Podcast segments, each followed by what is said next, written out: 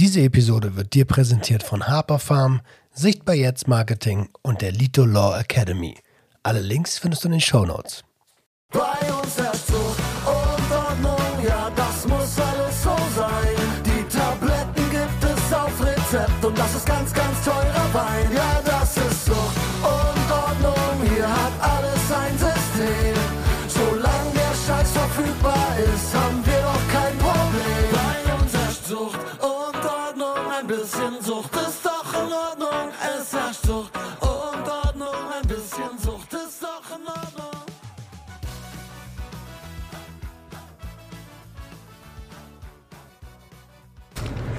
Einen wunderschönen guten Tag und herzlich willkommen zu einer neuen Episode Sucht und Ordnung, deinem Podcast für vorurteilsfreie Aufklärung über psychotrope Substanzen, Drogenpolitik und Konsumkompetenz. Ich freue mich riesig, denn ich bin wie immer nicht allein. Ich habe den lieben Christoph zu Gast. Christoph Rossner, hi. Hallo, Servus Roman. Schön, dass du da bist. Ja, freut mich auch, dass ich da sein kann. Ja, herzlichst gern. Wir sitzen in Berlin bei wunderschönem Wetter. Haben wir vorher schon gesagt, perfekt eigentlich. Super Voraussetzungen, weil wir sind eh sonnige Gemüter, da passt es dann doch perfekte dazu. Das ist so. Wir haben uns kennengelernt auf der Hemsfair in Frankfurt. Ja, genau. Eigentlich durch einen ganz lustigen Zufall. Ähm, die Jungs von Brocomedia kamen am Morgen zu mir und meinten, du, hier kam heute jemand an, meinte, er ist der Moderator. Dabei haben wir dich als Moderator gebucht für die Fachvorträge, weißt Ja, du? genau. Du hast ja dann auch noch einen gehalten. Richtig. Und ähm, kannst, schilder das mal aus deiner Sicht. Wie ist Ja, denn also das abgelaufen? Fand das, ich fand das ja recht lustig, weil ähm, die haben mir gesagt, ja, also wo ich dann ums Eck kam, ja, da macht schon einer die Moderation und das ist der Roman. Und ich denke mir, hä, wer ist denn der Roman? Und dann habe ich Roman kurz gegoogelt so und dann sehe ich Sucht und Ordnung Podcast, weil es gibt ja so viele Informationen. Und dann bin ich dann aber gleich mal fasziniert gewesen und habe gedacht, wow, das ist auch mal cool aufgezogen, das ist ja mal super. Der Mann versteht was, der kann was, der kann was erklären. Und das ist wichtig, weil quatschen können viele, aber erklären und den Kern der Sache rüberbringen, das machst du ganz gut. Und da habe ich gedacht, oh cool, wenn der die Moderation jetzt auf der Bühne übernimmt, da brauche ich mich gar nicht groß anstrengen. Das ist doch super, das ist auch so eine Lehrbartasche wie ich. Also äh, erstmal vielen, vielen lieben Dank für die Props.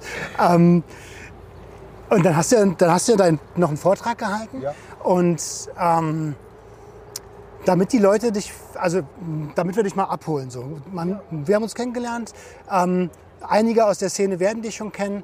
Was macht Herr Rossner? Also der Herr Rossner, der ist, äh, also ich, ich, ich sage mal so, ich bin der Hanfpflanze schon lange verschrieben, so seit meinem 15. Lebensjahr, als ich so das erste Mal illegal Cannabis angebaut habe. Da habe ich so aus Vogelfutter Samen rausgepult und habe die dann bei mir im Garten angebaut. Und dann hat meine Oma und meine und, und, und, und halt sozusagen die ganze bei uns im Garten die Pflanzen gepflegt, weil die fanden Hanf ganz toll. Das kannten die noch von Landwirtschaft früher. Und die Haushälterin von meiner Oma hat gesagt, ja, das haben wir früher für alles Mögliche verwendet, für das und das und für das und das. Also Hanf, das ist gut. Ja, Und das hat, mit dem bin ich aufgewachsen, so, bis man mir dann in der Schule erklärt hat, wo ich dann etwas älter war, oh, das ist Rauschgift. Und da habe ich mir dann gedacht, irgendwie, ja, das ist komisch, das ist Rauschgift. Also die Pflanze ist ja nicht giftig jetzt so. Ich habe da schon Blätter davon probiert, schmeckt eigentlich wie Salat. Ja, okay, alles klar. Und dann bin ich halt immer mehr in die Sache reingerutscht und habe dann über die Erkrankung meiner Schwester, die hatte schwere Epilepsie sozusagen, mitbekommen, dass hier auch von der medizinischen Seite aus sehr viel Humbug betrieben wird, dass Cannabis von der medizinischen Seite böse und schlecht geredet wird, obwohl es auf medizinischer Seite ein gigantisches Potenzial hat. eine Jahrtausende alte Heilpflanze. Richtig, und das habe ich dann alles rausgekriegt. Und es war 1987, 88, also schon eine Weile her, im vorigen Jahrhundert kann man sagen. Und so lang setze ich mich auch schon für die Legalisierung ein. Also 88 hatten wir dann so eine Rapband, das habe ich dir vorher erzählt, hier auch in Berlin recht famous, die Allianz. Und da hatten wir so ein bisschen Lieder wie Freies Ganja für unser Land. Und damit haben wir schon ein bisschen was bewegt, weil die Leute haben das Lied mitgesungen. Die fanden das geil. Freies Ganja, das war so ein richtiger Hit. Und dann ging das richtig ab und da hat man aber auch Ärger bekommen, gegenseitig. Hat man gemerkt, oh, wenn du jetzt laut in der Öffentlichkeit, in den Medien bist und da über Cannabis redest, kriegst du auf einmal Gegenwind. Und das hat mir dann immer mehr zu denken gegeben. Und so bin ich immer mehr zu der Legalisierungssache gekommen. Und der ganze Auslöser war dann für mich, als ich dann sozusagen für meine, also das Weiß Magazin hat mal über mich geschrieben, ich war Betreiber einer illegalen Haschisch-Apotheke. Und das stimmt auch. Da wurde ich dann auch polizeilich belangt. Also da war dann das LKA, das BKA und verschiedene andere ähm, größere Institutionen, auch das Auswärtige Amt und der spanische Geheimdienst hinter mir her. Okay. War, ja, das war alles eine nicht so kleine Nummer, weil ich eben viele Patienten mit Medizin aus Cannabis-Extrakt aus Haschisch versorgt habe. Ich hatte da eine richtig kleine Produktion. Wie gesagt, Heiß- Weiß-Magazin schrieb, das ist eine Haschisch-Apotheke, was der hat. Fand ich ganz lustig. Und dafür bin ich dann aber auch im Knast gesessen. Also ich bin dann ins Gefängnis gekommen. Die konnten mir dann so viereinhalb Kilo Haschisch nachweisen. War ich ganz froh, weil es ging eigentlich um viel, viel mehr. Das ist ja meistens so. Ja, ne? genau. Und da hatte ich dann richtig Glück und war richtig happy, dass es nur viereinhalb Kilo waren, weil die konnten wir dann beim zweiten Instanz auf Eigenbedarf machen, weil meine Oh. hohe Haarprobe so groß war. Ich hatte da so eine Haarprobe. Viereinhalb Kilo auf Eigenbedarf. Ja, weil meine Haarprobe, die war so äh, stark kontaminiert mit Cannabis, dass der Gutachter im ersten Verfahren gesagt hat, ja, also wir haben die im Faktor 10.000 verdünnen müssen, um in das messbare Spektrum zu kommen. der, der, der muss mit so viel garantiert haben. Du hast mit, was hast du gesagt, 12, 13 das Cannabis entdeckt? Nein, mit, mit 14. Mit 14. Und ähm, hast gesagt, du hast so ein paar Blätter davon gegessen und so. Ja. Wie soll das Rauschgift sein? Ja. Und hast dann aber die erst, den ersten Gegenwind bekommen. Wo hast du den bekommen? In der, in der Schule in, in Bayern? du kommst aus Bayern. ne? Ja, ich komme aus Bayern und da ging das natürlich schon rigoros ab. Da hatte man in der Schule schon Informationen. Da kam die Polizei dann in die Schule, in die Grundschule, siebte Klasse und hat dann so einen Koffer ausgepackt, hat dann da das Heroin gezeigt, das Kokain und ganz viele andere schlimme Substanzen. Da gibt's das, das und das. Und dann natürlich hier, das ist Marihuana, ganz gefährlich. Da hat man dann so eine Tüte mit irgendwelchen Bröseln gesehen und ich habe mir gedacht, schaut ähnlich aus wie das, was ich daheim habe. Und dann haben wir noch Haschisch. Und dann habe ich gedacht, oh, und dann durfte man da sozusagen riechen. Da war eine Packung, dann hat er da dran so gerieben und dann konnte Also, man dann da äh, riechen mal. Und dann habe ich gedacht, ah, den Geruch kennst du. Das ist ja das, was ich habe. Und dann habe ich mich dann so vorsichtig, ich habe mir da, ich war schlau genug, nicht zu sagen, ja, ich habe das daheim, weil der war ja ein Polizeibeamter, der hätte sich ja dann gleich in Dienst setzen müssen sozusagen. Aber ich habe dann, dann schon dann so halt nicht blöd gestellt, sondern gefragt, ja, wenn man jetzt einen Haschischhandel machen würde, wäre das hochkriminell. Und ja, natürlich, da kommt man ins Gefängnis und so. Und dann habe ich gedacht, huh, Aber konnte mir, hast du damals schon verstanden, warum? Also diese Willkür zwischen, also oft, oft sah ja Präventionsunterricht damals genauso aus, wie du ihn jetzt beschrieben hast. Ja. Und dann haben die Cops gerne noch sowas wie gesagt, dann trinkt lieber ein. Ja, das war bei uns eben also ganz normal. Also trinken kann man ja bei uns in Deutschland legal mit 14. Ja. Wenn man mit dem Erziehungsberechtigten irgendwo sitzt, kann man Schaumwein oder Bier trinken, Schnaps noch nicht. Aber Schaumwein oder Bier, wenn man 14 ist, und das heißt bei uns gesetzlich gesehen die Heranführung zur Rauschkultur. Aus meiner Sicht ist das Körperverletzung von Das Minderjährigen. ist total krass, das sehe ich das auch. Also ich sehe das ganz krass in Körperverletzung und Heranführung zu Suchtmitteln, weil es gibt genug Studien, die besagen, dass der einmalige Konsum von Alkohol das Krebsrisiko um 50 Prozent erhöht. Warum sollte ich meinem Kind nur zu irgendwelchen Kulturzwecken irgendwie jemanden in, Krebsrisiko bringen? Also ich meine, das Ranführen an Konsumkompetenz finde ich schon richtig. Das finde ich auch okay. Äh, aber also man kann nicht auf der einen Seite sagen, ja, äh, Cannabis, das Gehirn mit plus 25 äh, nicht ausgereift und auf der anderen Seite mit 14 äh, Alkohol trinken dürfen. Das funktioniert nicht. Genau, nee, nee, das geht nicht. Das ist absolut unmöglich. Weil Alkohol ist ja auch noch von der, Kompet von der Potenz her überhaupt nicht mit, Alko mit, mit Cannabis zu vergleichen. Ja. Also Alkohol ist eher in der Riege von Heroin und richtig harten Drogen anzusiedeln, weil wenn man sich anschaut, welchen Sozialschaden Alkohol einrichtet, das sind jedes Jahr 57 Milliarden wo wir uns den Alkoholismus in Deutschland kosten lassen. Und wenn man dann sagt, ja, die bösen, bösen Kiffer, dann muss ich mich immer fragen, halt, es ist eine Konsumformfrage, wie du vorher schon gesagt hast. Es geht um Aufklärung. Und wenn ich jetzt sage, die Konsumform bei Cannabis ist wichtig, wenn ich es esse, trinke oder vaporisiere, ist mein gesundheitliches Risiko so gering, wie wenn ich Mohnkuchen esse und bei einer Polizeikontrolle meinen Führerschein verliere, weil sie meinen, ich habe Opium in mir. Ja, Ja, verrückt. so. Als ich die Therapie gemacht habe damals, haben sie mir gesagt, du darfst keinen Mohnkuchen essen, Ja. könntest durch eine äh, Urinprobe rasse- rasseln. Genau, richtig. Und das ist eben krass. Aber wenn man jetzt umgekehrt schaut, wir dürfen in der Landwirtschaft nur 0,00006 Milligramm THC auf so und so viel Gramm ähm, ähm, THC-Nüsse oder äh, äh, nicht THC, Hanfnüsse oder Hanfprodukte haben. Aber umgekehrt, bei der, beim Mohn ist der Opidgehalt Grenzwert im Faktor 10 höher wegen der Unbedenklichkeit. Und da fragt man sich, was? Opide, Opiate sind Alkaloide, die eigentlich tödlich giftige toxische Substanzen sind. Halluzinogene Substanzen, wie jetzt ein äh, Cannabinoid, die sind jetzt nicht toxisch in dem Sinn. Warum hat man da eine viel, viel, viel niedrigere Toleranzgrenze wie bei einem Stoff, der ja auch beeinflussen kann? Weil ich kann mir von Mohnkuchen, wenn ich den in einer richtig dicken Packung mir gebe, schon auch ein wohliges Gefühl vorstellen. Ich, ich weiß es nicht, aber wahrscheinlich wegen dem Zucker und dem vollen Magen. vielleicht auch, ja. Aber, aber ja, grundsätzlich äh, bin ich da vollkommen bei dir, dass das so irrational ist. Ne? Und, ähm, und wie war das damals für dich, dass du dann diese Unfairness gesehen hast und, und dann aber in, in Bayern leben musstest? Das ist ja schon immer sehr viel restriktiver als Ja, das war für mich schon sehr, sehr, sehr hart, weil meine Schwester, die hat sich das Leben genommen, die ist quasi durch einen Suizid hier aus dieser Dimension geschritten. Und ähm, das war aber, ich habe dann ein, ein Jahr später erfahren, dass es eine Studie gab zu Epilepsie und, und Cannabis. Und die ist von 1979 oder 78 gewesen, also zehn Jahre damals schon alt. Und die wurde damals vom Bayerischen Gesundheitsministerium in Auftrag gegeben. Ist aber dann in der Schublade gewandert. 79? Ja. Und die ist dann in die Schublade gewandert, diese Studie, und wurde unter Verschluss gehalten, weil in dieser Studie, in dieser Arbeit rauskam, dass ähm, Cannabis ein effektives Mittel gegen Epilepsie darstellt.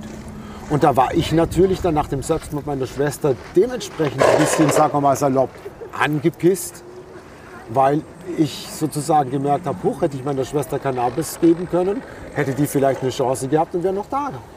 Okay, dann habe ich das mit anderen Kumpels besprochen, die auch Epilepsie haben. Da habe ich dann angefangen, meine illegale Cannabis-Apotheke zu betreiben, weil die haben dann gemerkt, oh, das hilft wirklich.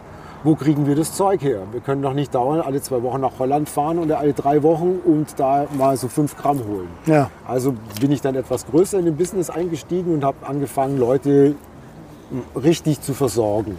Die haben sich dann auch auf mich verlassen können. Das war auch der Grund, warum die mich dann verknackt haben, weil wenn ich Namen ausgespuckt hätte, dann wäre das wie, ge- wie gewohnt gelaufen. Ich hätte Bewährung bekommen und alles wäre gut gewesen.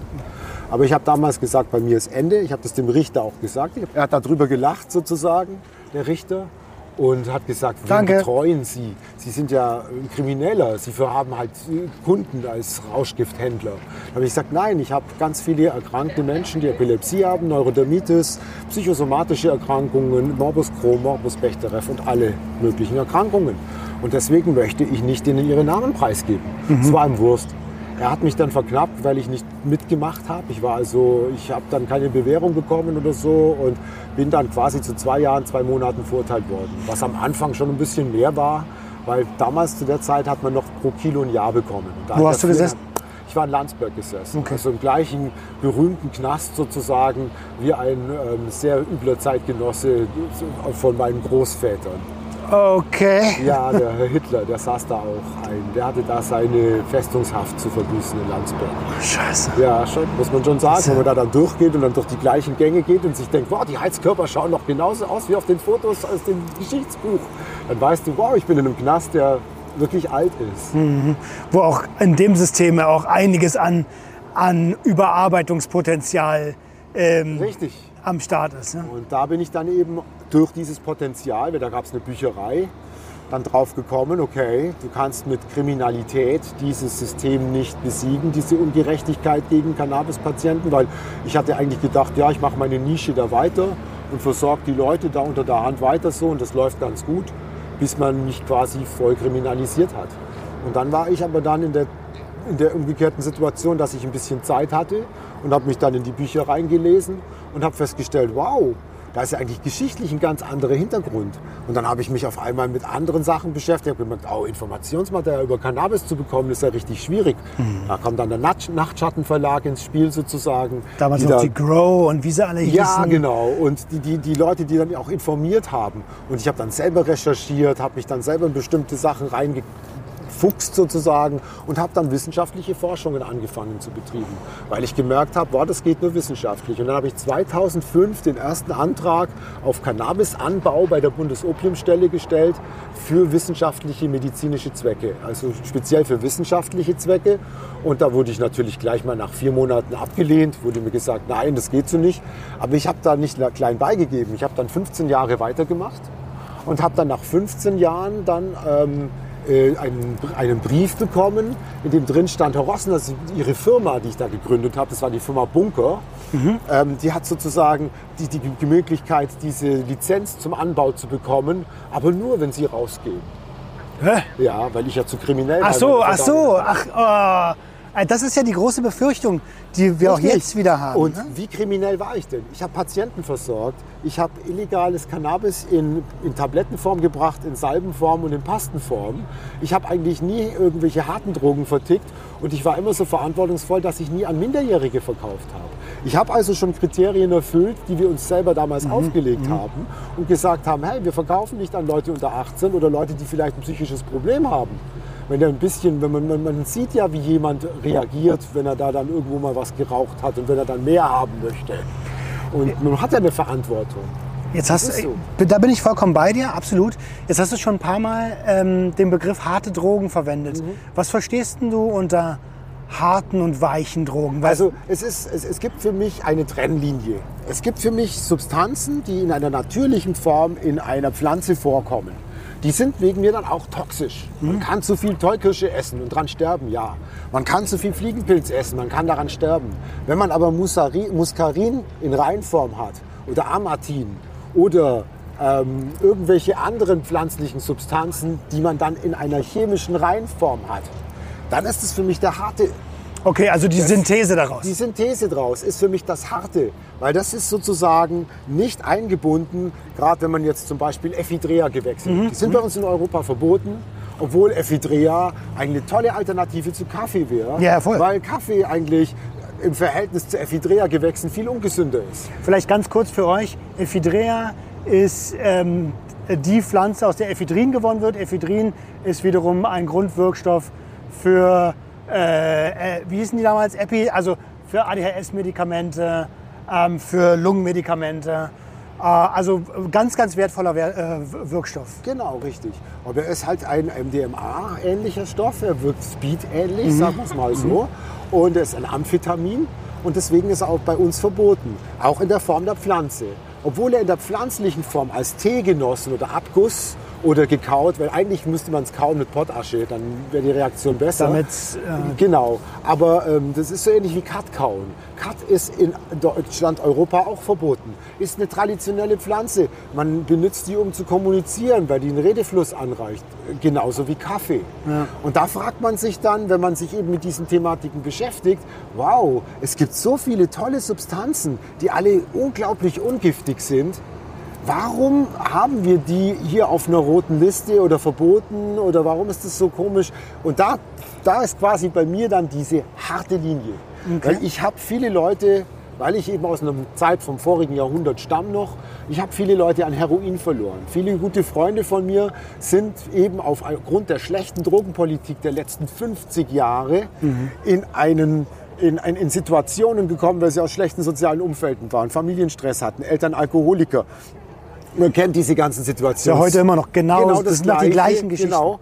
Aber damals gab es überhaupt keine Hilfe. Damals warst du dann gezwungen, zum Beispiel nach, ähm, in die Schweiz zu fahren, auf den Blattspitz. Das war damals der, der, der, der größte, die größte öffentliche Drogenszene, die man sich vorstellen kann. Mhm, Und da waren viele Leute, die dann eben auch krass abgestürzt sind. Die dann quasi aus meinem Freundeskreis hat man wieder gehört, ja, jetzt war der wieder in seiner Wohnung gelegen, hat zu viel von dem genommen. Also ich muss es auch noch sagen, ich bin der Mensch, der ähm, seit Anfang an sagt, alle Drogen müssen legal sein. Ich war im Bayerischen Rundfunk zu dem Thema schon, da ging es um Crystal aus der Apotheke. Und ich wurde da von vielen Seiten böse angegangen. Das war in einer Fernsehsendung Ja, früher damals. Standard, dass es es gab. Richtig, aber ich habe mich durchgesetzt und die Sendung ist dann wirklich bahnbrechend gewesen, weil ich konnte erklären, warum. Und sogar der Moderator hat danach genickt und gesagt, eigentlich hat der Christoph da gute Argumente, wenn man sagt, man muss alles legalisieren, aber jetzt nicht verkaufen wie Alkohol und Zigaretten. Weil das das muss man immer große sagen. Fehler. Alle denken dann immer, man muss es so wie Alkohol und Zigaretten verkaufen. Aber das ist ja auch immer die große Angst, weil die, wo gern Alkohol und Zigaretten konsumieren, können das jetzt im Späti. Wir sind jetzt hier in Berlin. Da sieht man es ja. Da läuft man rum mit der Hand halben, da wird fleißig gebechert. Hier gibt es alkoholhaltige Getränke, die Bier genannt werden, die 6% haben. Also dieses, dieses Spezialbier. Also man muss schon sagen, es ist äh, interessant, wie die Alkoholkultur sozusagen auch wieder Auswüchse in sich selber hat aber nie als solche angesehen wird, weil es ist eine Drogensubkultur. Und keiner, ähm, sag mal, hat jetzt bewusst Angst bei den ganzen Gesprächen über Legalisierung und Verbote auch das Thema Nikotin und Alkohol mit reinzubringen. Weil dann wären die Politiker gezwungen zu sagen, ja, wir müssten Reglementierungen für das alles machen. Und das will keiner, weil dann die Revolution ausbricht. Das hatten wir schon mal in Deutschland, wo den Offizieren in Berlin das Roken auf der Flaniermeile verboten wurde. Ach, Ja, da gab es die ersten Tonbandaufnahmen noch auf Draht damals. Und da wurde den Berliner Offizieren der Drogen verboten. Und dann sind die an die Waffen und haben andere mobilisiert. Und da gab es dann eine richtige Alter. Revolution. Da war es richtig, da war mit Barrikaden aufbauen und so. Und da hat dann damals der Staatssekretär oder wer das halt dann verkündet hat, hat dann runtergerufen, ja, also wir machen das alles jetzt wieder so wie vorher. Und dann hört man aus der Stimme, auch das mit dem Roken. Und dann, ja, auch das mit dem Roken, okay, dann können wir nach Hause gehen. ach krass. Ja, und das ist diese Gefahr, die wir haben. Wenn wir das Rauchen in Deutschland reglementieren wie es Kiffen, dann haben wir Revolution. Genau das Gleiche wie mit Alkohol. Ja, Wenn weil- wir den weil halt die Alkohol meist- trinken, in Deutschland das Alkoholtrinken verbieten, haben wir die illegalisiert, wenn wir sagen, ihr dürft nur vier Bier am Tag trinken. Aber das ist ja auch Schwachsinn. Also Ja. das ist ja, weißt du, es re- regt sich gerade jeder darüber auf. Mhm. Drei Joints am Tag, das sind 50 Gramm im Monat. Was Alter, das? das ist ein Kann. Niemand sagt, dass du das rauchen musst. Ja. Niemand sagt, dass du das Genau. konsumieren musst. Das Aber ist es gibt Kann. Leute, die das wollen, es die gibt sogar mehr wollen. Genau, die Grenze ist Schwachsinn. Richtig. Die Grenze, ist ist, vor allem absoluter Schwachsinn. so aus der Luft gegriffen und entspringt nur einer, einer Moral, die wir sozusagen hier aufgebaut haben, die jeglichen, sagen wir mal, jeglichen ähm, Konsum von anderen Substanzen wie Alkohol und Nikotin oder Zucker ausschließt. Und das haben wir dieser, sagen wir mal, christlichen Unterbau zu verdanken, weil das erste eigentliche Drogengesetz, das habe ich auch in einem Gutachten geschrieben, das ich für unsere jetzige Bundesregierung in Form von unserem Burkhard Blinert gemacht habe. Da habe ich, Burg, äh, da habe ich den Leuten von, der, von unserer Regierung im Gesundheitsministerium geschrieben, warum das Verbot von Cannabis überhaupt entstanden ist. Und es kam raus aus einer reinen Glaubenssache, weil Papst Innozenz der Achte 1492 ein Dekret erlassen hat, in dem das Tüflisch Krut verboten wurde. Weil, wenn man Cannabis konsumiert oder nur dran vorbeigeht, ist man mit dem Teufel im Bunde. Ach, was für ein Schwachsinn. Richtig. Und das ist in der katholischen Kirche eine Verbindung. Also das ist ja noch weit vor Enzlinger. Weit das ist vor weit, weit Enzlinger. vor Enzlinger Enzlinger. kommt aus der evangelikalen Ecke. Herr Enzlinger hat seinen Ursprung aus dem evangelikalen Rassismus der 20er Jahre de- des, des vorigen Jahrhunderts aus den Staaten. Da geht es um die Reinheit des Geistes. Das ist was anderes. Aber eigentlich ist es Rassismus, weil es gab einen Marvin Gravy, den kennen viele, und aber viele auch nicht. Marvin Gravy ist der Begründer der Rastafari-Bewegung. Der hat sozusagen ein Pendant zu der christlichen und jüdischen, äh, äh, sagen wir mal, äh, weißen Oberhand entwickeln wollen und hat dadurch ein christlich angepasstes schwarzes System entwickeln wollen, das er äh, seine Religion nannte. Also die, Die Rastafari, ne? Und darin wird Cannabis ja als elementares Bindeglied zwischen Cha, der Gottheit, ja der zionistische Gott ist, der gleiche wie bei den Christen und den Juden und den Islamgläubigen. Dieser Cha kann man direkt anrufen, wenn man Cannabis konsumiert. Sozusagen, die Rastafari-Bewegung hat dann behauptet, wer Cannabis konsumiert, kann direkt mit Jah, dem christlichen Gott, sprechen. Das hat natürlich den evangelikalen Rassisten um den Ku Klux Klan und bestimmten anderen Strukturen, um die Texas Church of Baptist überhaupt nicht gefallen, wenn da auf einmal schwarze Menschen die Gelegenheit haben, durch Konsum einer Droge direkt mit Gott zu sprechen, der ja eigentlich durch den weißen Jesus ihnen vorbehalten war. Äh, Das ist, wenn man wenn ich sowas höre, da tut es mir so weh im Kopf, weil ich mir denke, ey Leute, das hat, also vielleicht habe ich auch das Privileg, dass wir in der heutigen Zeit leben und wir, nicht haben mehr glauben müssen. Wir Wir dürfen, dürfen diesen wissen. Ähm, genau, und, und, und aber also wie, wie klein und wie unlogisch doch die Welt von denen gewesen sein muss, dass man unbedingt an das Übernatürliche glauben muss. So, und die Zusammenhänge, also ich glaube auch an etwas, ne? ich glaube an das Universum. Ja, genau. Ähm, aber ich würde niemals sagen, dass es dort eine Übergeordnete Macht in, in Form eines Gesichtes gibt. So. Das ist doch Schwachsinn. Richtig. Das ist doch riesen Schwachsinn. Genau. Also ich halte mich da auch mehr an die Physik und die ganze Biologie. Das ist halt auch ein Prozess, der da dazugehört. Und das sind für mich Faktoren. Und wenn man aber dann sozusagen den geschichtlichen Verbot von Cannabis eben in diesem ganzen wissenschaftlichen Rahmen dann aufdröselt, dann merkt man, wow, krass, die wollten die ganze Zeit nur durch ihr Verbot oder wollen die ganze Zeit nur durch ihr Verbot verhindern, dass Menschen ungläubig werden und von dem Glauben wegkommen, dass es ein unsichtbares Wesen gibt, das alles sieht und alles hört. Und da haben wir eben sozusagen in unserer Gesellschaft diesen Überbau, diesen religiösen Überbau, der dann so weit ging, dass es dann eben auch wirtschaftlich genützt wurde. Das ist eben das, dann haben diese christlichen Gruppen Einfluss genommen auf die Entwicklung, haben dadurch durch Korruption, weil das ist eben im, im, im christlichen Glauben oder in dem monotheistischen Glauben immer mit dabei, eine Korruption, weil man vertritt ja etwas, was man selber nicht beweisen kann und versucht dauernd durch Gruppenbildung, also durch Faschismus, andere in diese Gruppe zu zwingen. Und jetzt sind wir schon wieder bei Alkohol und Zigaretten. Das sind die einzigen zwei Drogen, die ich jede Nacht, jeden Tag irgendwo am Automat Überall hier ziehen kaufen kann. kann. Überall. Und die machen so schön gleich. Und die gehören da dazu. Und jetzt da haben wir uns ja vorher überhalten, was macht der Herr Rossner eigentlich so? Der Herr Rossner beschäftigt sich mit allem, was mit Drogen und Rausch zu tun hat.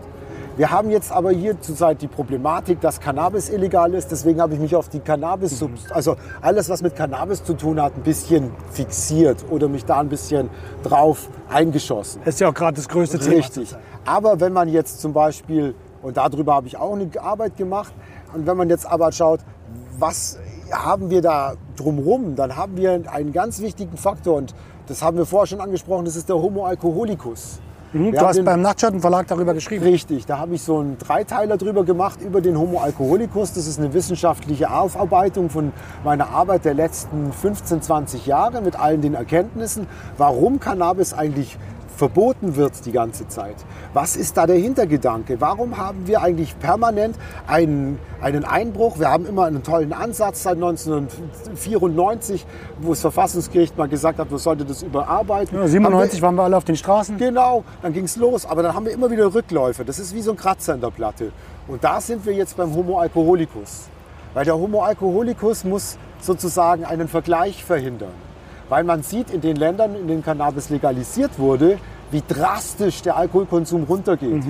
Man sieht, wie aber auch drastisch zum Beispiel Sachen wie häusliche Gewalt gegen Schutzbefolie, gegen Frauen, aber auch gegen Männer insgesamt. Die ganze Gewalt insgesamt geht runter. Man kann diese ganzen Sachen anersehen an, an, an Einsätzen von Polizei und Krankenwägen. Man Das sieht es ganz deutlich und das ist wirklich ganz krass.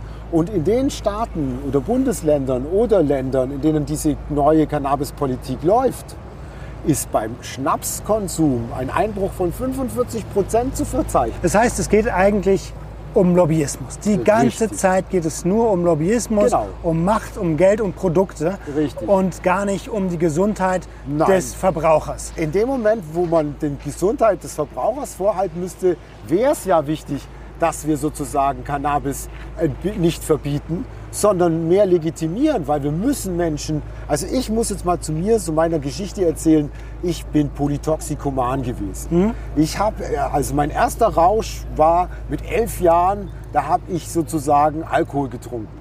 Ich habe davor aber schon heimlich mal Fliegenpilze und so Zeug im Wald mal genascht und fand es auch irgendwie, dass da was komisch und lustig ist, aber der richtige erste bewusste Rausch war so Bier klauen, zusammenschütten von Opa Ja. Opa und dann Genau. rein. Boah. Und dann Zigarre klauen. Ja, bei uns hieß das Neuglos saufen in Bayern. Also die alles zusammenkippen, Ja, ja, ja. Neuglos saufen und da hat man sich das dann geholt und dann hat man sich irgendwo Zigarrenstumpen oder so geklaut und dann hat man sich noch die Zigarre reingeraucht und so bin ich quasi zu meinem ersten Drogenkonsum gekommen.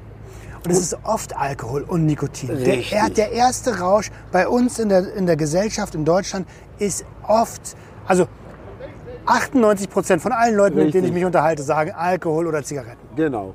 Aber äh, bei mir ist das halt so, ich bin halt aufgrund meiner Hirnchemie ein bisschen ADHSler, ein bisschen Impulskontroll gestört und ich habe auch so ein bisschen Borderline. Ich liebe sehr gern den Grenzgang und da dosiert man sich halt schnell hoch mit Substanzen. Dann nimmt man andere, lernt andere Leute kennen und dann merkt man auf einmal, wow krass, da gibt es ja verschiedene andere Sachen und die habe ich alle konsumiert, damit ich besser saufen kann. Ich habe in unserer Gesellschaft erkannt, wow, wenn du hier einen großen auf Zampano machst und nicht gleich umkippst nach der zweiten Moss, die du, Dann ex, hast du die du ex wegsäufst, dann erkennen dich alle hier an und sagen, wow, das ist ja ein richtiger Kalle. Das ist ja ein richtig toller Mensch. Der hält ja was aus. Der Toxisches ja, Bild. Ja, ne? ein- Toxisches, männliches, Genau. toxisches Bild. und das ist dieser Chauvinismus, der in unserer, sagen wir mal, christlich-monotheistischen Kultur dauernd mitgeschoben wird. Und das, das ermöglicht erst sozusagen diese kranke Einstellung, dass wer säuft, ist automatisch super cool. Und, das, und diese Drogendiskriminierung, ne, selbst innerhalb der Ja. Glaubensgemeinschaften, also wenn wir uns mal Hildegard von Bingen angucken, die hat ja die äh, Alraune geliebt. Und ihre, ihre Forschung zu Heilpflanzen war elementar. Und man hat ihr gesagt, hey, kriegen die Leute raus, dass du das Licht siehst, weil du Alraune konsumierst, dann bist du hier nicht mehr anerkannt. So. Richtig. Und hätte sie dieses Licht aber mit, was weiß ich, dem Weihwein gesehen, dann wäre die ganze Welt Richtig, anders ausgesehen. Genau, richtig. Das ist eben diese Problematik. Und dann habe ich mir halt überlegt, welche Ritusdroge hat dann das Christentum eigentlich? Weil, und dann bin ich dann irgendwie beim Blut Christi hängen geblieben und beim Leib Christi.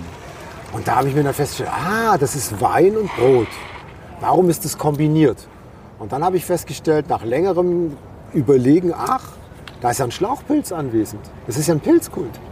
Das Christentum ist ein sehr aggressiver Pilzkult, weil der Schlauchpilz, die Kelvesa-Hefe, die Bierhefe, ist ja ein Pilz, der produziert einen Stoff, der diese Rauschwirkung hat. Und Brot hat auch Hefe. Richtig, genau. Das ist aber dann mit Zucker in Verbindung, den wir schneller aufspleißen können.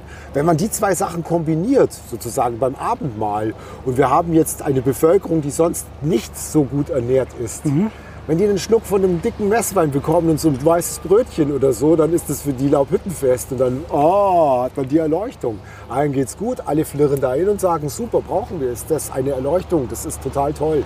Das ist ein spannender Ansatz. So Ja. habe ich das noch nie gesehen, Richtig. Dass, da, dass da die Verbindung zum Pilz Richtig. auch dort ist. Und ähm, also Rauschkultur global gesehen fängt ja bei, bei, bei, bei Pilzen an. Richtig. Das ist ja überall. Also gerade Pilzkulte. Fliegenpilz haben wir auf der nördlichen Hemisphäre. Dann diese ganzen Psilocybinartigen Pilze.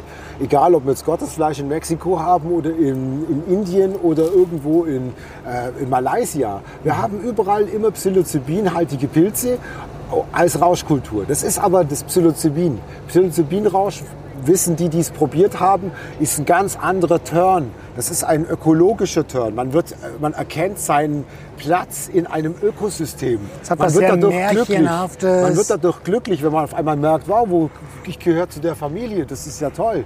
Man hat da gar kein so ein Problem mit. Aber es gibt eben andere Pilze und das ist zum Beispiel die Hefe. Die arbeitet nicht mit diesem Prinzip des Psilocybins, dass wir da eine Erkenntnis bekommen, sondern die Hefe dockt sehr stark an und arbeitet mit Angstprinzipien, weil die vom Insektengehirn noch steuert.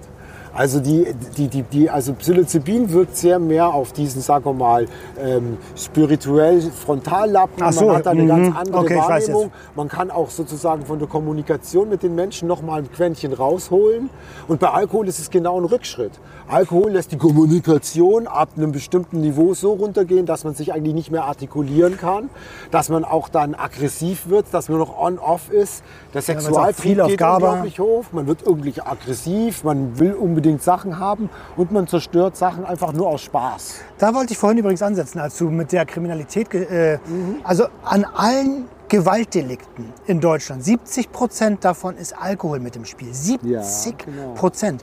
Und wenn wir uns das jetzt mal angucken und sagen, hey, ähm, was wäre denn daran so schlimm, wenn wir andere Substanzen mit integrieren und dafür die Zahlen in den Bereichen runtergehen? Also eigentlich gar nichts. Doch, es wäre ganz schlimm für bestimmte Teile unserer Gesellschaft, dass ihre Kinder auf einmal die Problematkinder wären und nicht die Kinder, die wo man sagt, das sind die aus dem Problemviertel, die kiffen da, die nehmen harte Drogen, das sind eigentlich die Abgestürzten. Man konnte die immer in der Gesellschaft, kann die da immer gut hinstellen. Aber es geht's ja wieder um Sie und wir. Genau, wir machen das.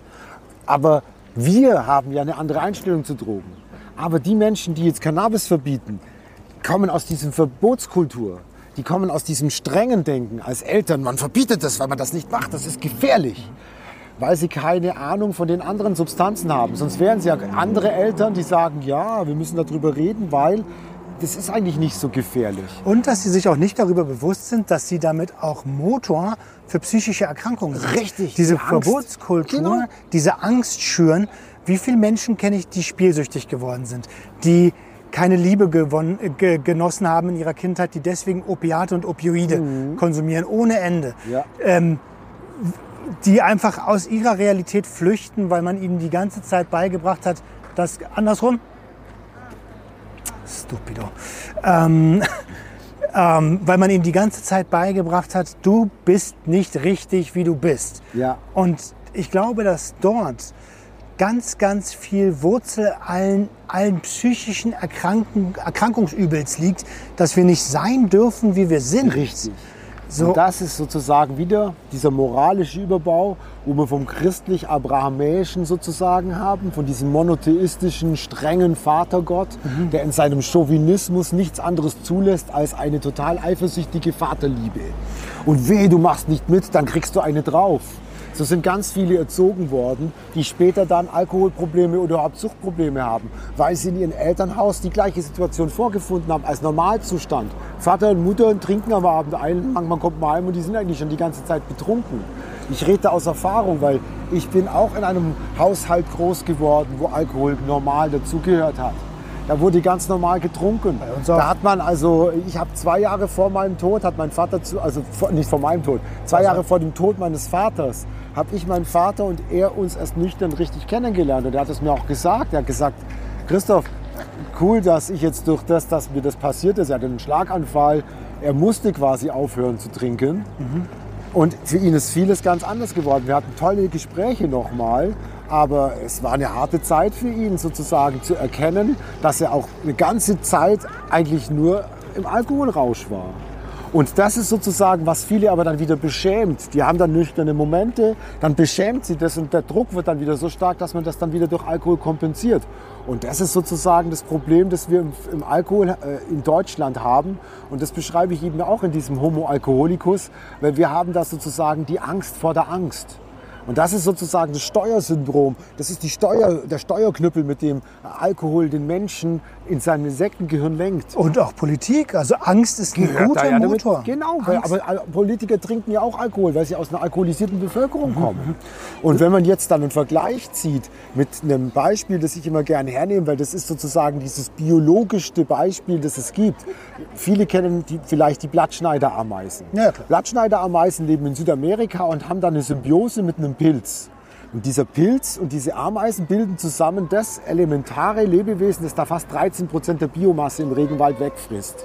Die zusammen, 13 Prozent, das ist richtig viel. Und wenn man jetzt aber einen von den beiden sozusagen mit einer Krankheit, also wenn jetzt der Pilz krank wird, stirbt das Ameisenvolk. Klar, weil die können sich Symbiose nur, nicht mehr- Genau, die können nur von dem leben. Und umgekehrt, wenn der Ameisenvolk krank wird, stirbt der Pilz ab. Und das Gleiche gilt für die Hefe. Die industriell hergestellte Hefe, die bei uns unglaublich hohe Prozentsätze an Alkohol produzieren kann, die Champagnerhefe oder die Bierhefe sind es bei uns, die können bis 15, 17 Prozent herstellen. Die können nur in großen Edelstahltanks in einer sterilen Umwelt leben, in der wir dann ganz viel Zucker oder Melasse reinschütten. Wo kommt denn das her? Die Melasse kommt von den Getreidefeldern, die wir anbauen, weil wir ja so viel tolles Bier trinken wollen. Und jetzt brauchen wir noch mehr Getreide. Was machen wir weg? Die Bäume. Also wer steuert uns da? Die Hefe. Die Hefe steuert uns und sagt uns, mach mal Bäume weg, bau mal Getreide an und mach dir lecker Bier und bau mir aber dafür ein tolles Habitat. Also ohne Scheiß, das finde ich einen der spannendsten Ansätze dieses Gesprächs tatsächlich. Da habe ich noch nie auf die Perspektive darauf eingenommen. Da werde ich auf jeden Fall drüber nachdenken. Ja. Jetzt lass uns, äh, weil wir sind schon Genau. eine ganze Weile dabei. Genau. Lass uns mal gucken, wie wir den Kreis jetzt schließen. Du arbeitest mittlerweile als Sachverständiger, arbeitest mit der Bundesregierung zusammen, mit Teilen der Bundesregierung Mhm. zusammen, gibst deine Expertise weiter, gerade jetzt in Bezug auf die auf die beiden Säulen. Ich will es noch gar nicht Legalisierung nennen, weil wir noch nicht genau wissen, was bei Richtig. rumkommt. Wie sieht da aktuell der Stand bei dir aus? Also es ist so, wir haben da ähm, sozusagen, ja alle kennen diesen Gesetzentwurf, den wir gerade haben und da sind noch ein paar Knackpunkte, die sozusagen ein bisschen schwierig sind.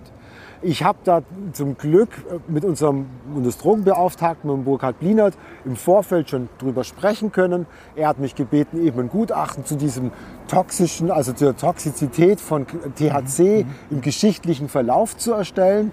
Und im Rahmen dieser Tätigkeit habe ich aber verschiedene andere Sachen auch recherchieren können und habe eben mein Fachwissen auch in verschiedene andere Expertisen packen können. Und die bringe ich jetzt ein, weil es gibt zum Beispiel strittige Punkte, wie zum Beispiel den Paragraph 14 in dem neuen Gesetz. Und wenn der jetzt so durchgeht, wie er jetzt geplant ist, da haben wir halt quasi die Problematik, dass nur ähm, Anbau äh, von Cannabis legal wird, das von bestimmten Cannabis-Samen kommt. Das erinnert mich so an Monsanto, an diese, an diese Pata pa Patent auf, auf Samentum. Das ist, äh, das ist ja ganz weit weg von Natur. Und vor allem ist es ganz weit weg von dem, was man eigentlich mit dem Gesetz machen möchte. Mit dem Gesetz möchte man Cannabiskonsumenten entkriminalisieren. Hier schaffen wir aber eine zwei eine zwei, eine zwei. Wir schaffen einmal Cannabiskonsumenten und Cannabiskonsumenten, die sich leisten können, weil sie sich von der Industrie die legalen Samen kaufen, die im Bundessortenkatalog zugelassen sind.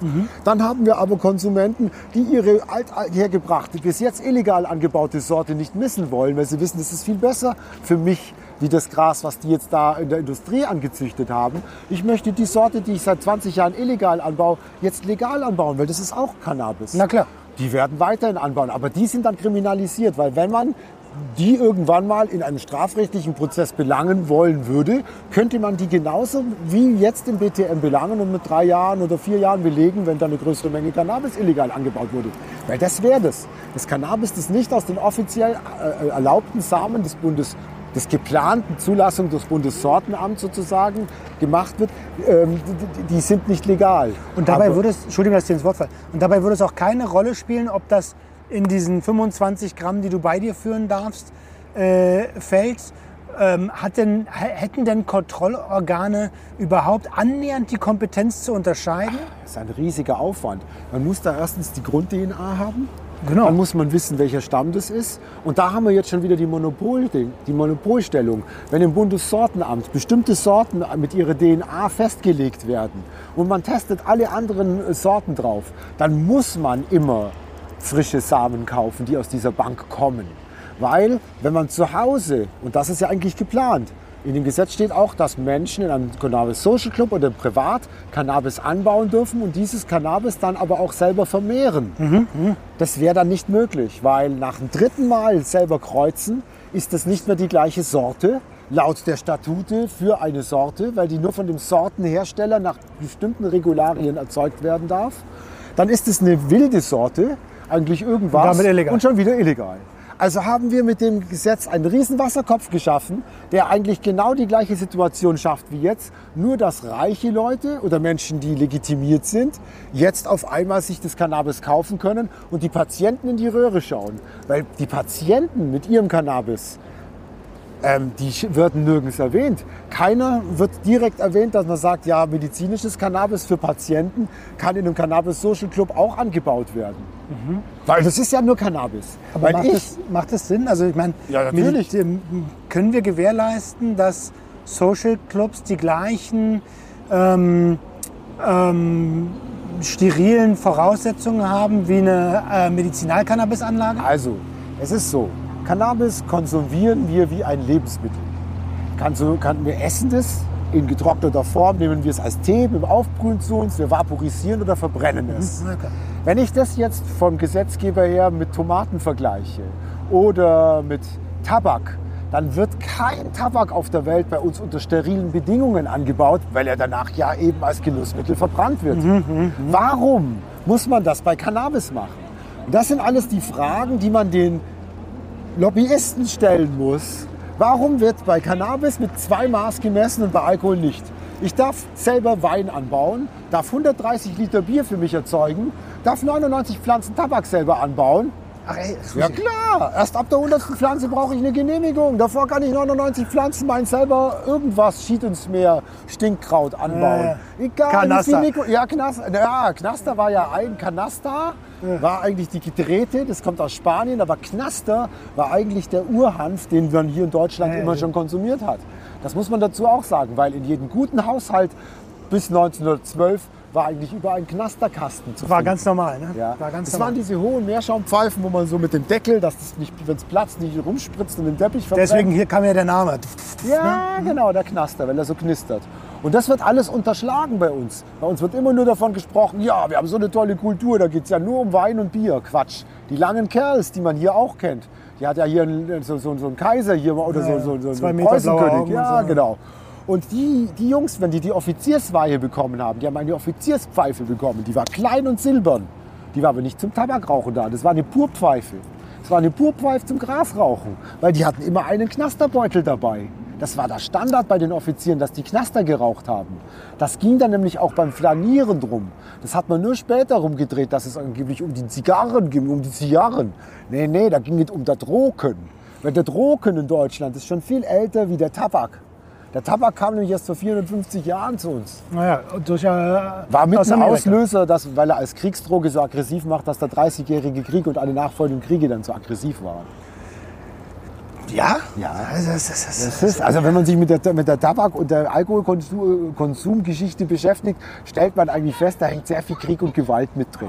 ja immer so. Weil der Tabak wird in vielen ähm, südamerikanischen Volksstämmen genutzt, entweder als Droge, schamanistisch, um den Tod oder die Erkrankung, die mit Todesfolge einhergeht, im letzten Mittel, also Ultima Ratio zu bekämpfen. Dann nimmt der Schamane dann das, weil er dann in den Übertrittsbereich Dann, wird er, geht. dann pustet er dich an. Genau, aber da ist Nikotin, das ist Na ja. richtig heftiges Zeug, die wissen das schon.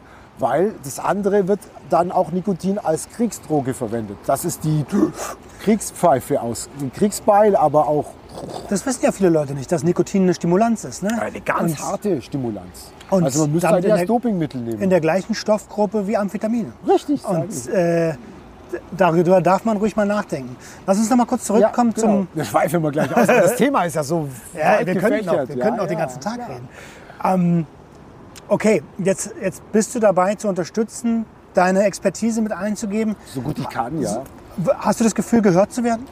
Also sagen wir mal so, ich habe mit Burkhard Bienert ein sehr intensives Gespräch geführt, da habe ich ihn auch interviewt und mir wurde dann eben auch, ich wurde gebeten, da mal wirklich, wo ich eben so ein bisschen ausführlicher geworden bin über die geschichtlichen Verläufe von dem Ganzen, eindringlich gebeten, dass ich da doch bitte ein Papier drüber verfasse, das hilfreich wäre.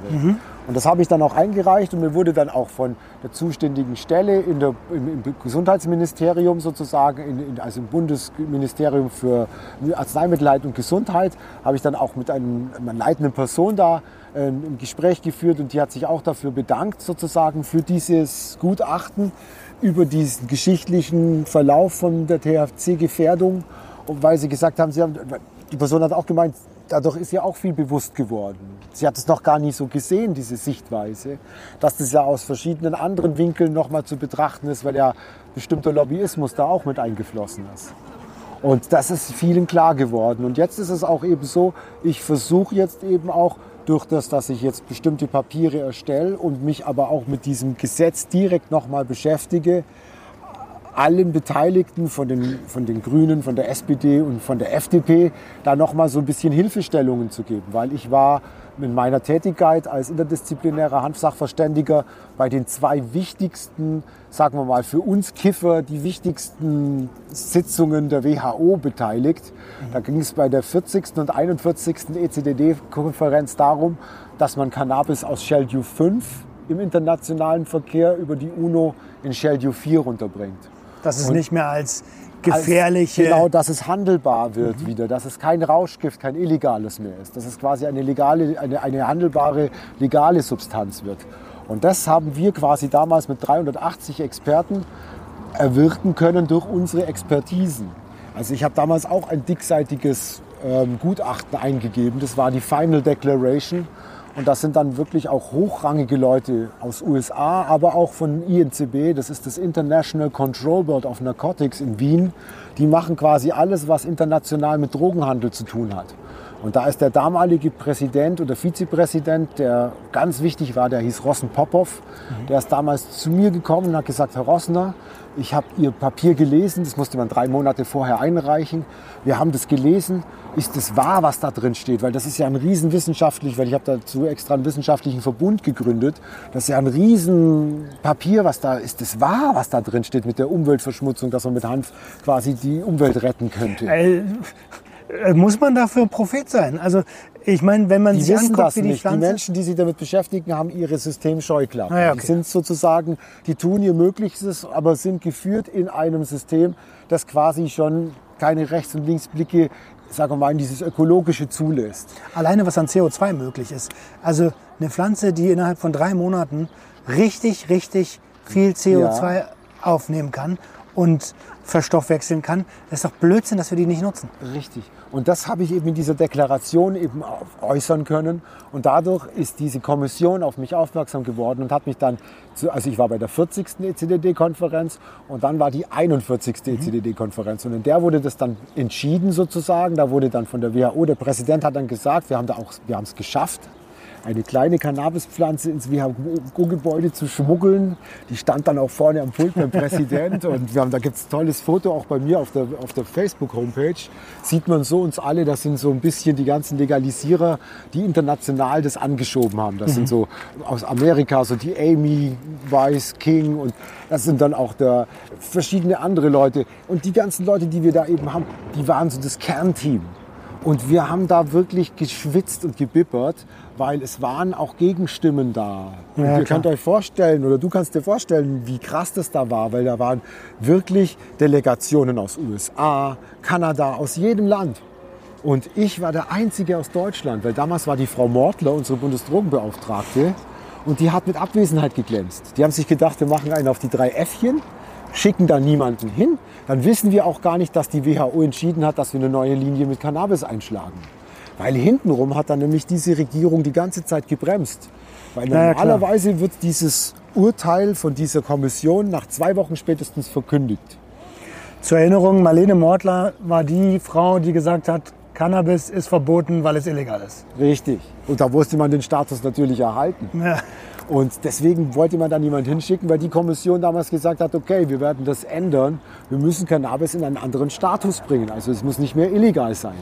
Das wurde jetzt auch gemacht und das alles ist eigentlich so. Und nur die deutschen, also Politiker der CDU, CSU haben die letzten Jahre diesen Prozess gebremst. Die EU wollte schon lang legalisieren. Die wollte schon lang eine nach wissenschaftlichen und medizinischen Gesichtspunkten angelegte Legalisierung von Cannabis.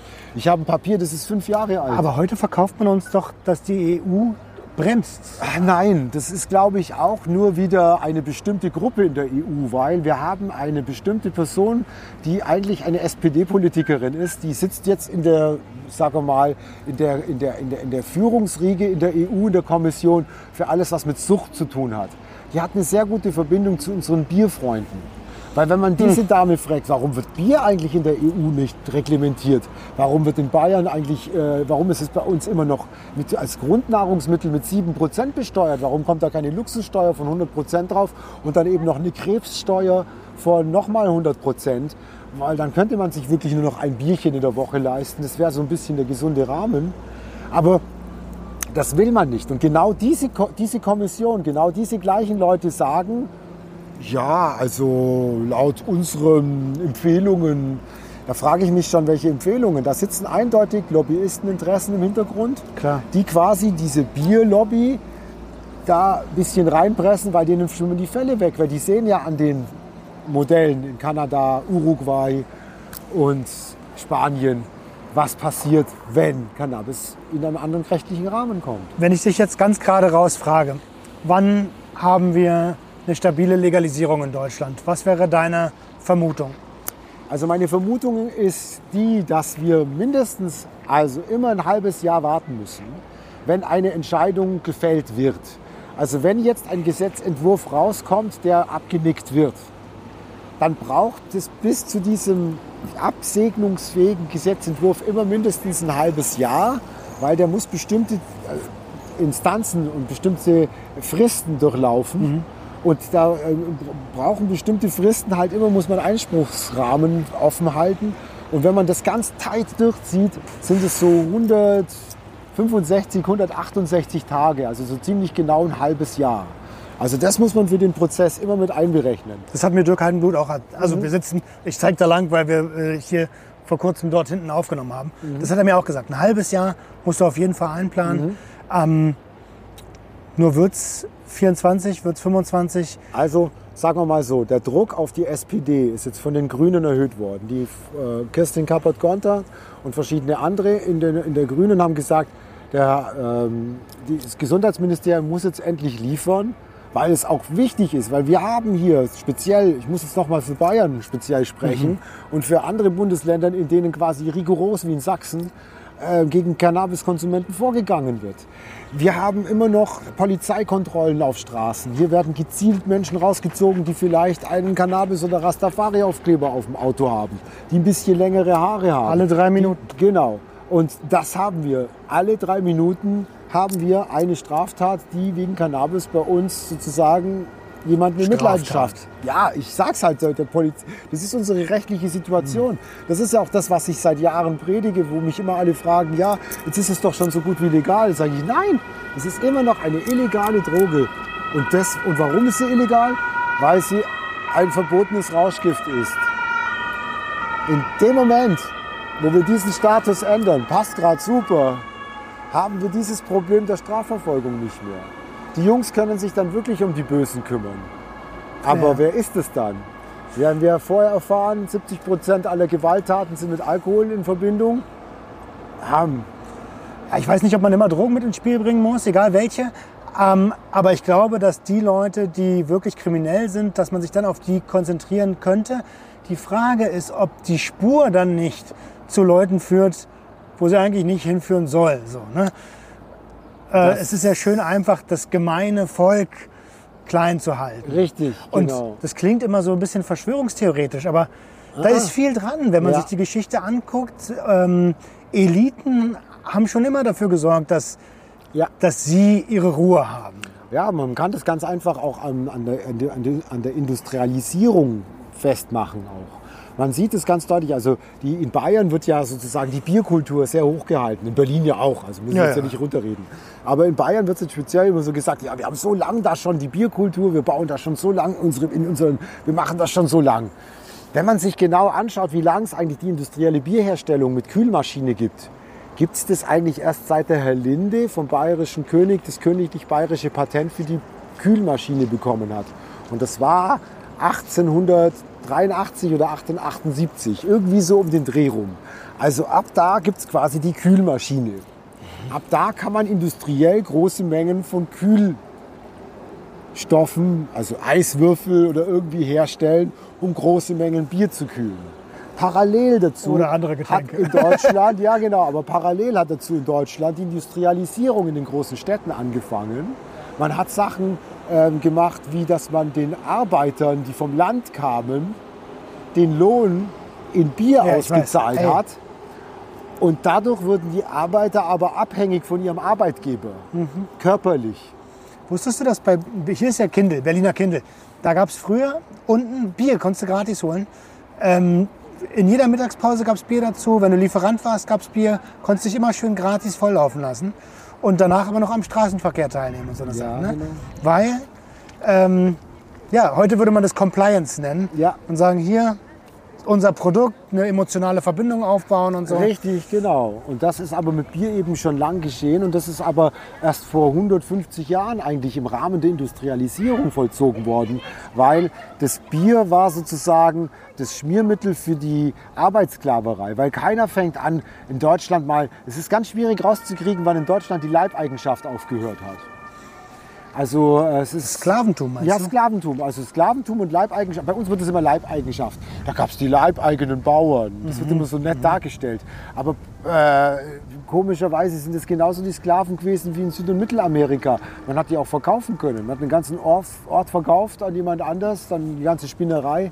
Man konnte das alles verkaufen. Und keiner hat irgend- und man kriegt ganz schwer raus, wann war denn da der Wechsel? Und der war recht smooth. Der Wechsel fing an mit der, sagen wir mal, 1847 mit der Schulpflicht. Da ging dann die Schulpflicht los und da gab es eben in Deutschland kein adäquates Buch. Es gab kein allgemeines deutsches Buchgut. Das haben erst die Gebrüder Grimm und die ganzen Jungs erfunden. Und in diesem ganzen Rahmen wurde die Kultur des Biertrinkens immer mehr in. Weil früher konnte sich der arme Leibeigene ja überhaupt gar nicht seinen Job leisten. Na ja, klar. Wenn man den aber als Bezahlung ausgibt, ist es eine ganz andere Struktur, die man da aufbaut. Ja, das ist spannend. Das ist sehr, sehr spannend. Und da sind wir dann wieder bei so einem Punkt, der mir ja als, ich komme ja immer aus der sozialpädagogischen Schiene so ein bisschen, der mir sehr, sehr wichtig ist, die freie Entfaltung des Individuums. Und die von vornherein zu unterbinden, das halte ich für moralisch äußerst fragwürdig. Richtig. Das ist Kriminalität. Für. Richtig. Vor allem, wenn wirtschaftliche Interessen dahinter sind. Ja, ja, genau. Das ist ja immer da. Das sieht man ja. Also gerade bei dem Bier, Industrialisierung, riesiges wirtschaftliches Interesse da, eine ganze Bevölkerungsschichten in Billiglohn zu bringen.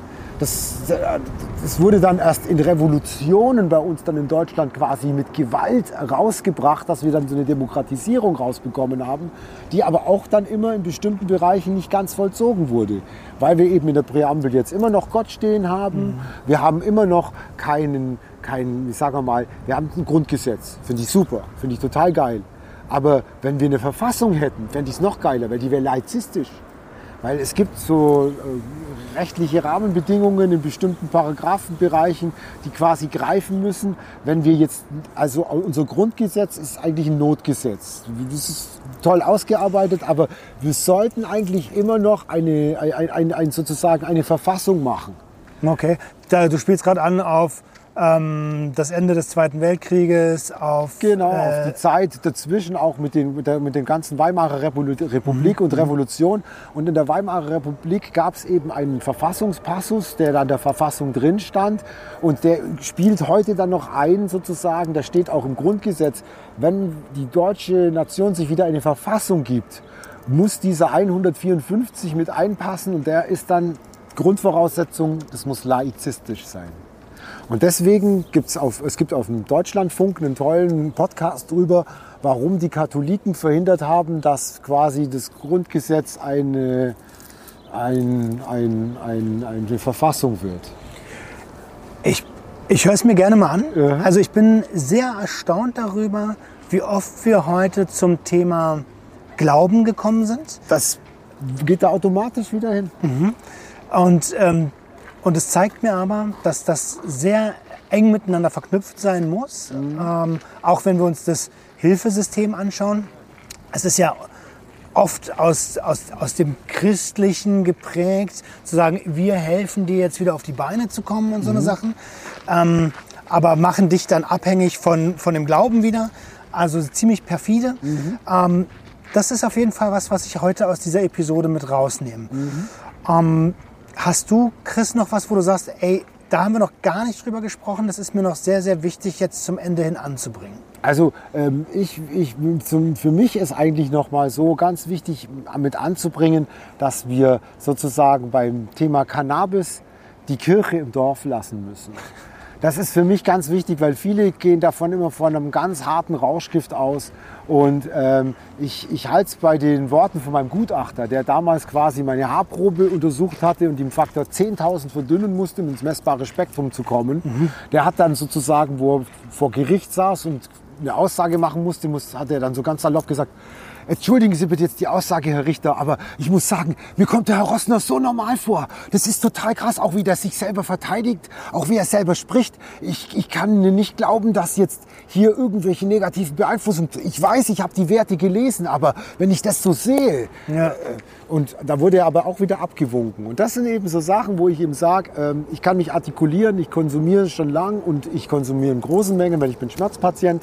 Ich muss viel zu mir nehmen und ich muss jetzt auch sagen, ich habe richtig viel konsumiert. Also ich bin jetzt eigentlich in der Aussicht, aus der Sichtweise eines normalen Politikers, der quasi Cannabis verdammt, bin ich jetzt voll unter Drogeneinfluss. Du bist unzulässig. Ich bin total unzuf also unzulässig. Ich bin quasi total äh, auch nicht artikuliert. Ich kann mich nicht. Ich müsste eigentlich so, darf ich mal demonstrieren? Ich müsste es eigentlich so.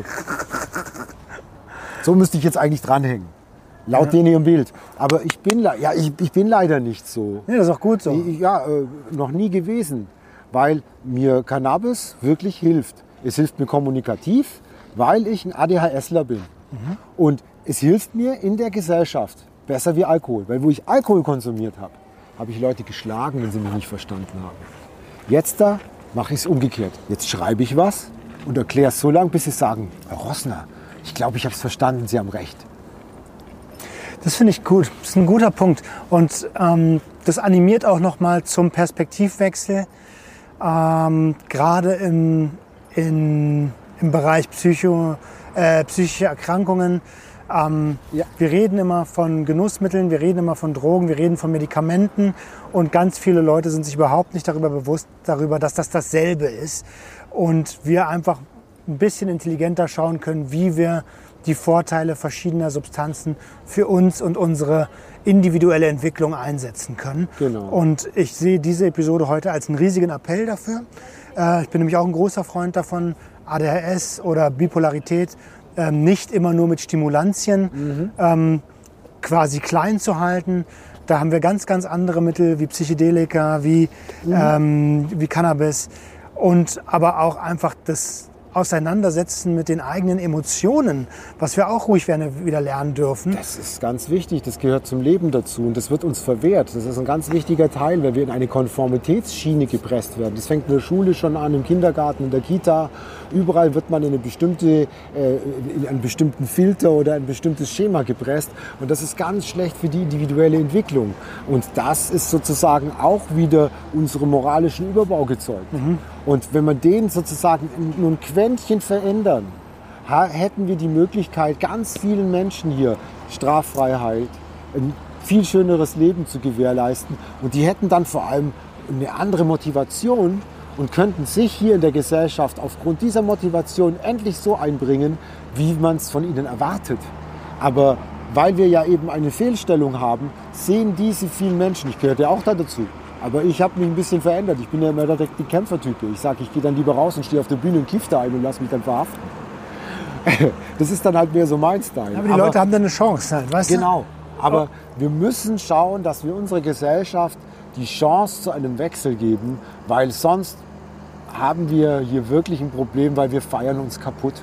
Das ist wirklich so ein Ding. Das sehe ich und ich, ich finde es toll, wie wir uns entwickeln, aber ich sehe mit Sorge, wohin wir tendieren bei diesem Ganzen, weil wir müssen für uns selber mal wieder eine Bremse finden.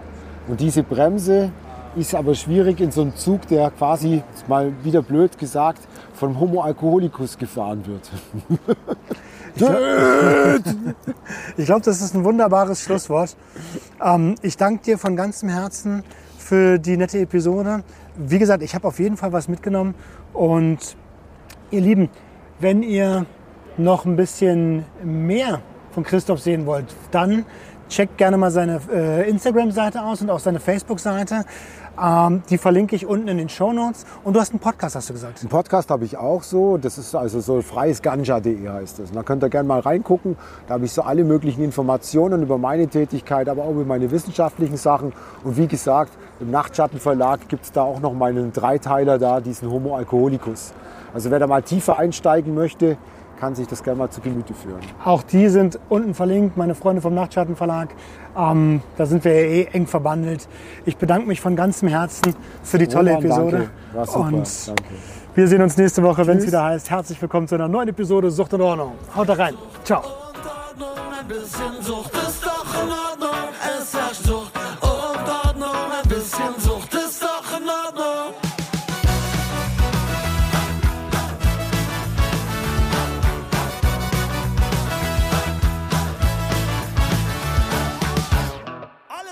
Kontrolle.